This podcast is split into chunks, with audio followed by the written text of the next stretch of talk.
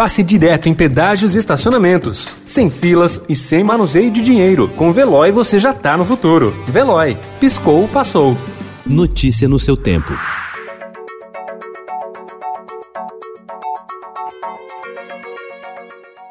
Olá, seja bem-vindo. Hoje é terça-feira, 15 de dezembro de 2020. Eu sou Gustavo Toledo, ao meu lado, Alessandra Romano. E estes são os principais destaques do jornal Estado de São Paulo. Mudança no Fundeb dá 12 bilhões de reais de escolas públicas a religiosas. Projeto de lei aprovado pela Câmara libera repasse de até 10% do dinheiro do fundo para instituições de caráter confessional. Projeto do Orçamento do Estado prevê corte de 454 milhões de reais de verba na FAPESP. Ontem, Dória disse que verba será mantida.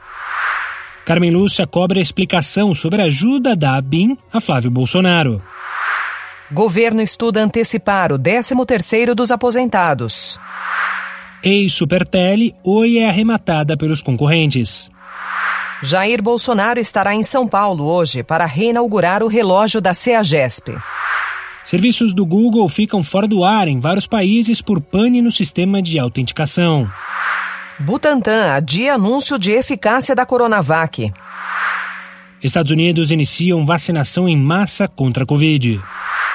Betânia conta o que viu na pandemia. Cantora que não fez lives fala sobre o novo disco com inéditas. Notícia no seu tempo. Pegando a estrada ou só indo no shopping? Com o Veloy você já está no futuro e passa direto em pedágios e estacionamentos, sem filas, sem contato e sem manusear dinheiro. Aproveite 12 mensalidades grátis e peça já o seu adesivo em veloy.com.br.